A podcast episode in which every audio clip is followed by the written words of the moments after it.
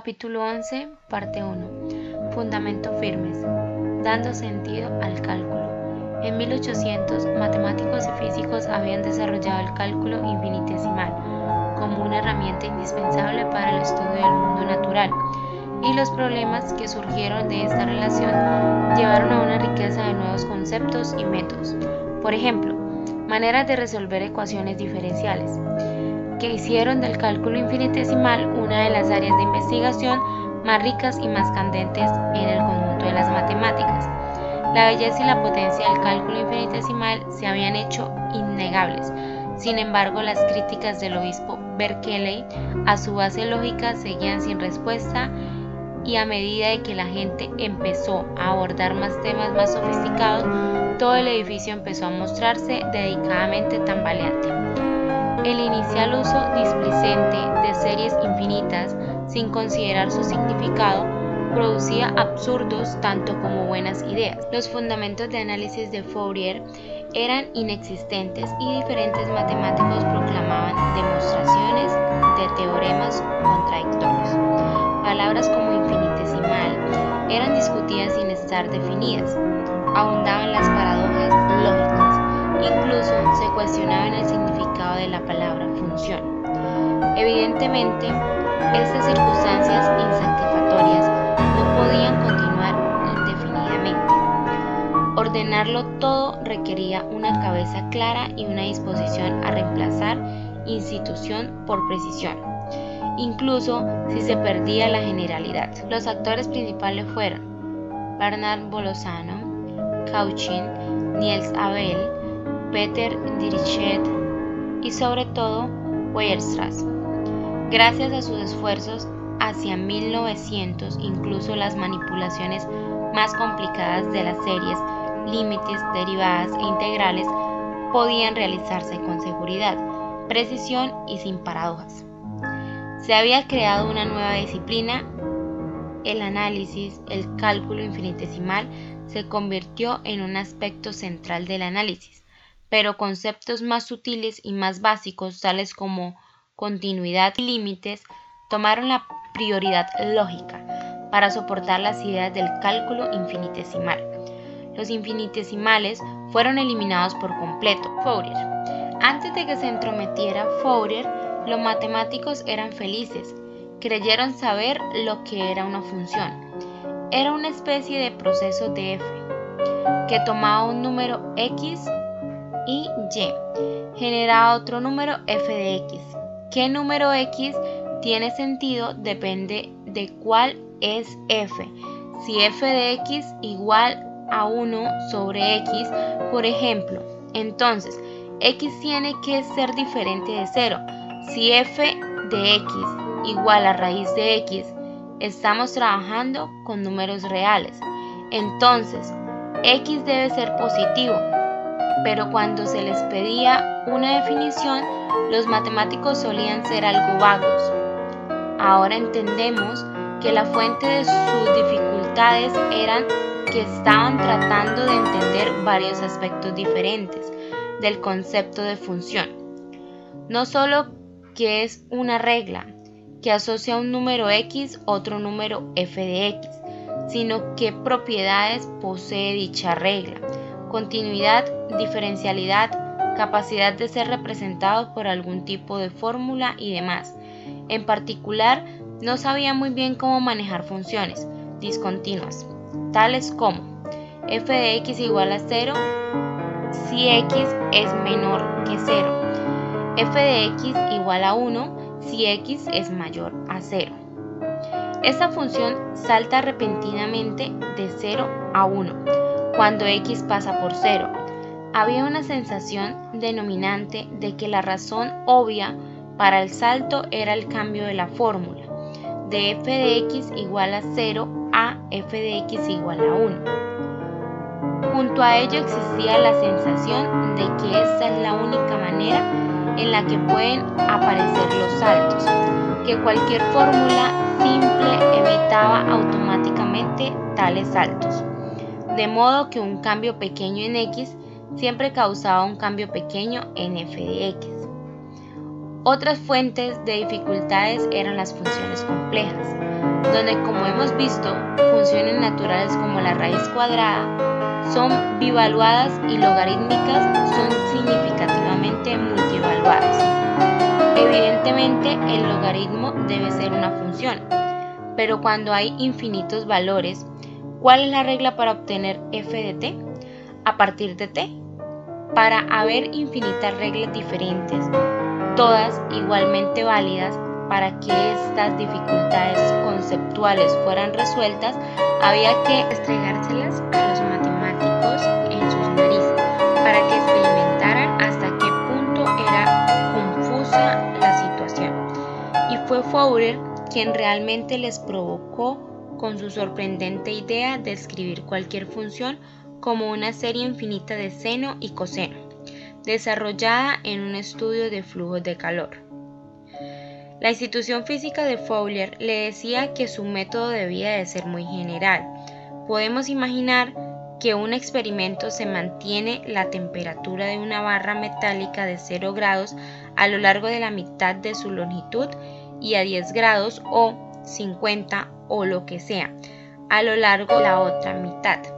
La física no parece molestarse por funciones, discontinuas cuyas fórmulas cambian repentinamente. La física no trabaja con fórmulas. Nosotros utilizamos fórmulas para modelar la realidad física, pero eso es solo técnica, es como nos gusta pensar. Por supuesto, la temperatura se difuminará un poco en la unión de estas dos regiones, pero los modelos matemáticos son siempre aproximaciones a la realidad física. Abro paréntesis, y fue Fourier quien realmente les provocó, cierro paréntesis, el método de Fourier de las series trigonométricas aplicando a funciones discontinuas de tipo parecían dar resultados perfectamente razonables. Las barras de acero suavizaban realmente la distribución de temperatura tal como especificaba la solución de la ecuación del calor, obtenida utilizando series trigonométricas. En la teoría analítica del calor dejó clara su postura. Abro comillas. En general, la función fx representa una sucesión de valores u ordenadas, cada uno de los cuales es arbitrario. No suponemos que dicha ordenada estén sujetas a una ley común, se sucede a unas o a otras cualquier manera. Cierro paréntesis. Palabras fuertes. Por desgracia, las palabras en su apoyo no equilibrarían una demostración matemática. Si acaso era una más resbaladiza que los razonamientos utilizados por personas como Euler y Bernoulli. Además, si Fowler tenía razón, entonces su serie de derivadas en efecto de una ley común para funciones discontinuas, la función anterior con valores 0 y 1 tiene una pariente periódica, la onda cuadrada. Y la onda cuadrada tiene única serie de Fourier muy bonita, que funciona igualmente bien en aquellas regiones donde la función es 0 y en aquellas regiones donde la función es 1. De modo que esa función que parece estar representada por dos leyes diferentes puede escribirse en términos de una sola ley. La onda cuadrada y algunas de sus aproximaciones de Fourier. Poco a poco, los matemáticos del siglo XIX empezaron a separar las diferentes cuestiones conceptuales en esta difícil área.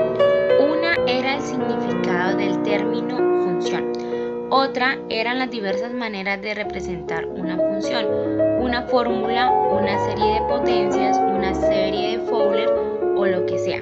Una tercera era que las propiedades poseían la función. Una carta era que representaciones garantizaban qué propiedades.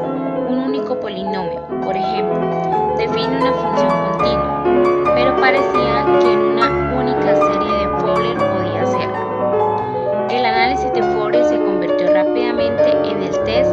para las ideas sobre el concepto de función. Aquí los problemas cobraban su máximo relieve. Aquí las distinciones técnicas esotéricas resultaban importantes y fue en un artículo sobre series de Fourier en 1837 donde Dirichlet introdujo la definición moderna de una función.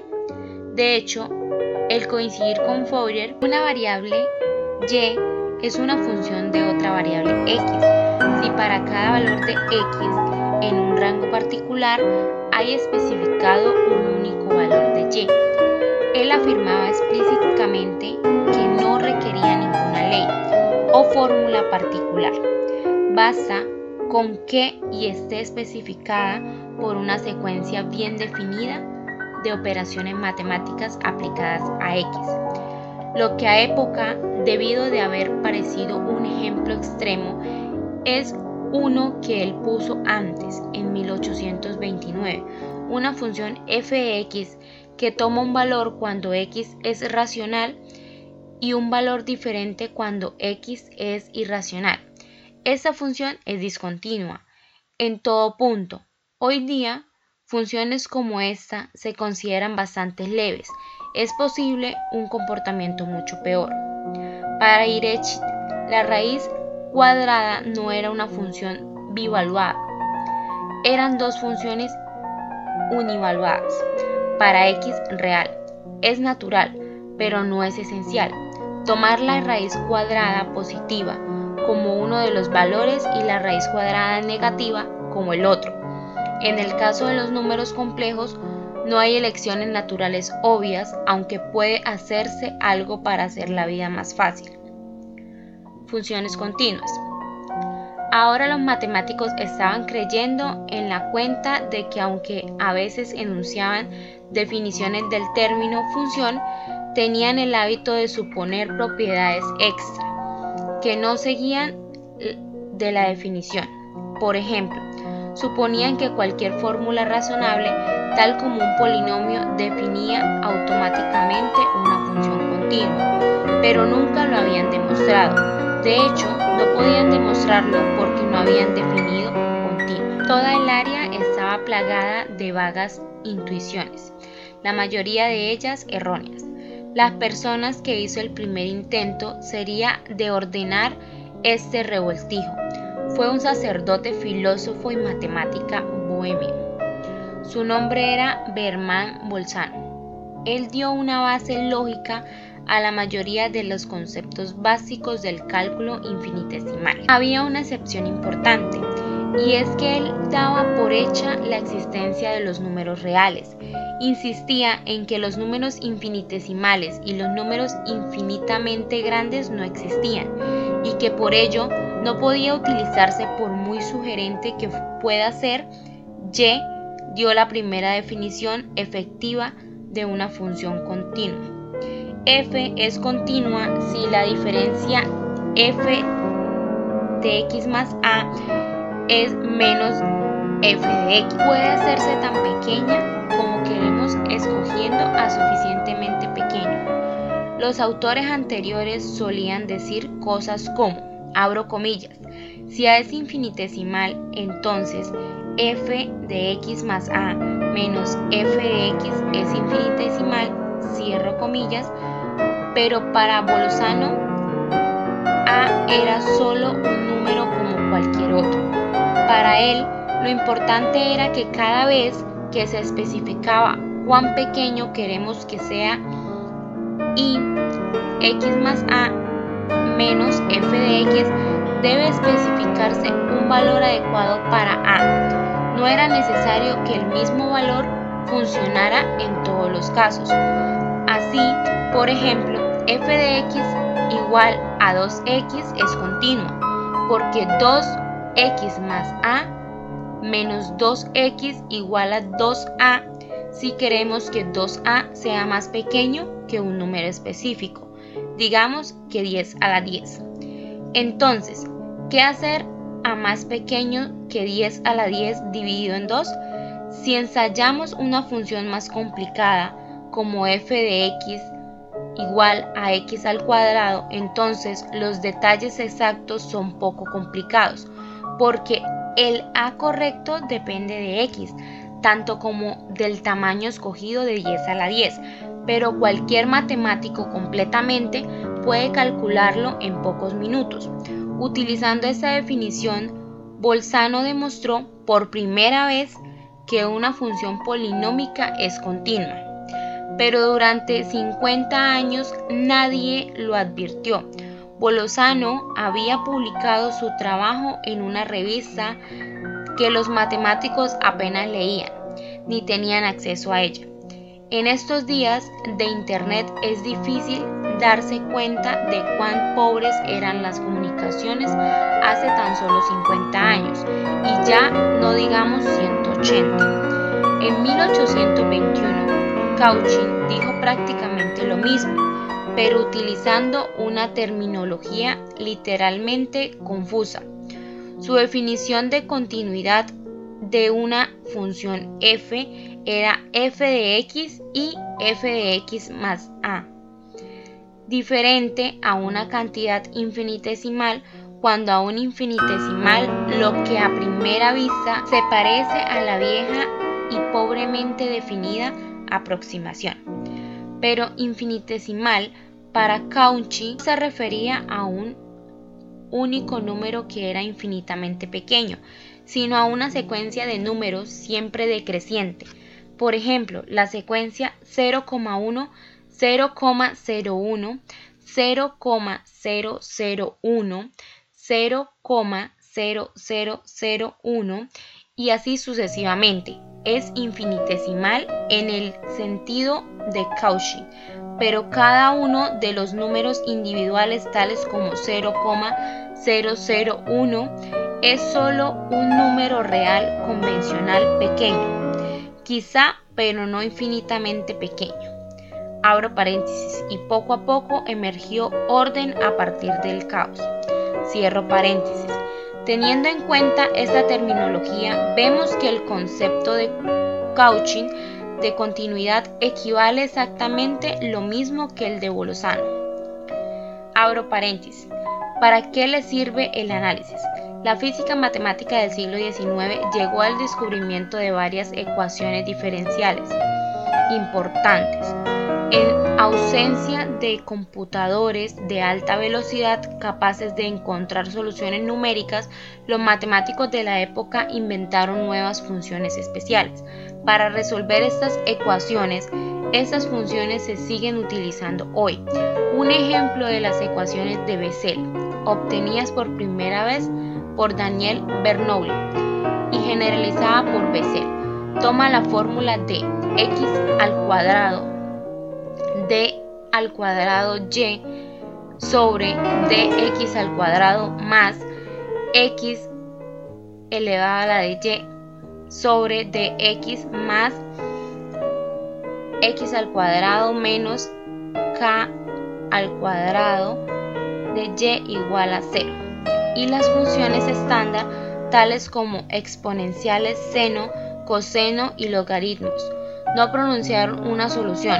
Sin embargo, es posible utilizar el análisis para encontrar soluciones en forma de series de potencias. Las series de potencias determinan nuevas funciones, las funciones de Bessel. El tipo más simple de funciones de Bessel se denota por JK de X. Hay varios más, las series de potencias permiten el cálculo de JK de X con cualquier precisión deseada. Las funciones de Bessel aparecen de forma natural en muchos problemas sobre círculos y cilindros, tales como la vibración de un tambor circular, la propagación de ondas electromagnéticas en una guía de ondas cilíndricas, la conducción de calor en una barra metálica cilíndrica física de láser, intensidad de un rayo láser escrita por la función de Bessel JK de. Otro crítico del pensamiento resbaladizo sobre procesos infinitos fue Abel, quien se quejaba de que la gente estaba utilizando series infinitas sin investigar si las sumas tenían sentido. Sus críticas calaron y poco a poco emergió orden a partir del caos. Límites. Las ideas de Bolzano dieron impulso a estas mejoras. Él hizo posible definir el límite de una secuencia infinita de números y a partir de ello la suma de una serie infinita. En particular, su formalismo implicaba que la suma 1 más un medio más un cuarto más un octavo más un dieciséisavo más infinito.